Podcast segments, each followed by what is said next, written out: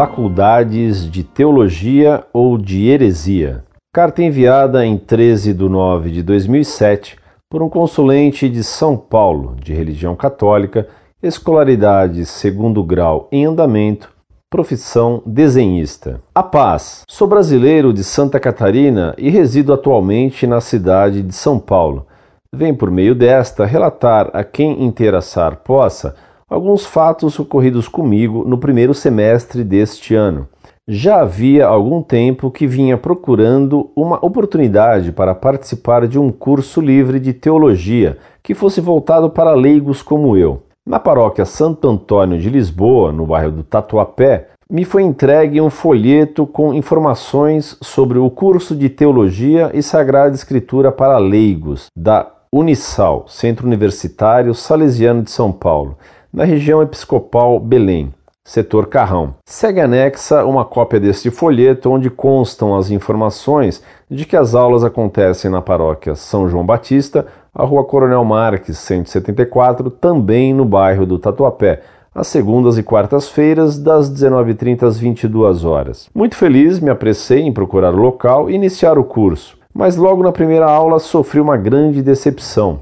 A professora, cujo nome infelizmente não me lembro, ensinava em sala que os milagres bíblicos não existem, que todas as ocorrências maravilhosas descritas na Bíblia aludem apenas simbologia ou metáforas e que a própria ressurreição de Cristo seria apenas uma metáfora, que na verdade Jesus não ressuscitou realmente e que a presença real na Eucaristia não existe, mas é apenas uma celebração simbólica. Essa mesma professora ensinava que, isso são palavras dela, abre aspas, é preciso que o católico amadureça sua fé. Precisamos esquecer tudo o que aprendemos na catequese. Os milagres bíblicos são metáforas. A ressurreição de Cristo é um símbolo.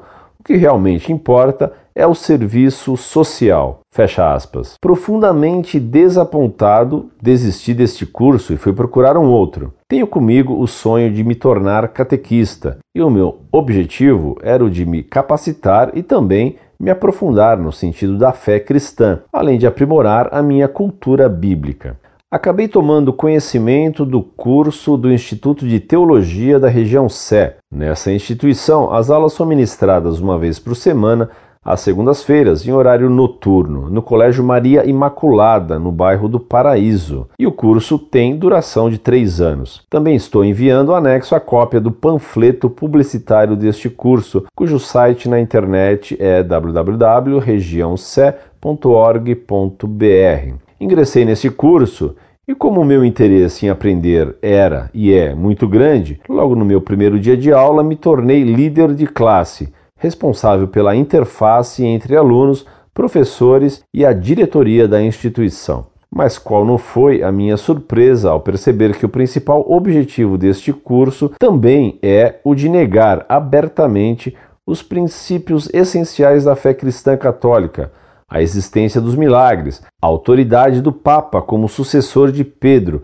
e a importância dos dogmas da Igreja. Chocado, presenciei por diversas vezes o professor do primeiro ano da introdução à teologia, Sr. Carlos Mário, negando a presença real do corpo de Cristo na Eucaristia, a verdade dos evangelhos e até mesmo a própria ressurreição. Presenciei diversas vezes à hora do intervalo e na saída das aulas, os alunos se entreolhando no pátio e nos corredores, estupefatos com o conteúdo das aulas. E assim eu pude compreender o porquê de ter sido saudado pelos meus colegas de classe logo ao ingressar no curso com a seguinte saudação: Bem-vindo! Aqui você vai perder a sua fé. Existe até uma espécie de dito entre os alunos: quem estuda teologia vira ateu. Durante todo o tempo em que participei do curso, em torno de 90 dias, pois mais do que isso não pude suportar, tive a infeliz oportunidade de presenciar em sala de aula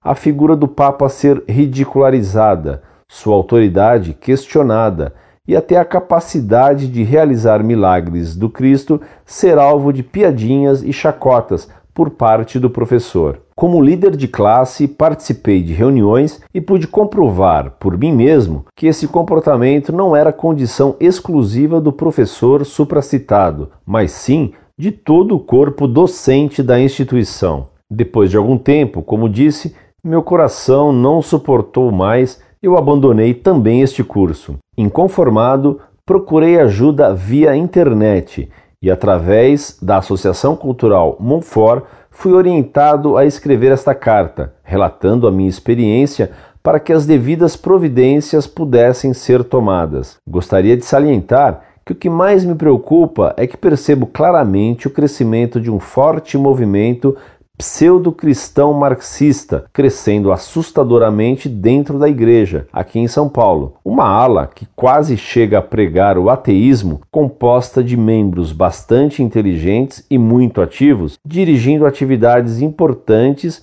e criando cursos como esses dentro das paróquias, desviando fiéis e destruindo a fé, com o claro propósito de combater os princípios essenciais da Igreja. Sem mais, e na esperança de ter contribuído de algum modo para o fim deste despautério, subscrevo-me. Muito prezado, salve Maria. O que você me conta em sua carta não é novidade. Essa é a heresia modernista que é pregada também na Faculdade de Teologia da Assunção, em uma das sessões dela, onde os professores declaram aos alunos que visam causar-lhes uma crise na fé. Vários dogmas da fé são explicitamente negados nessas faculdades de teologia, ou antes, faculdades de heresia.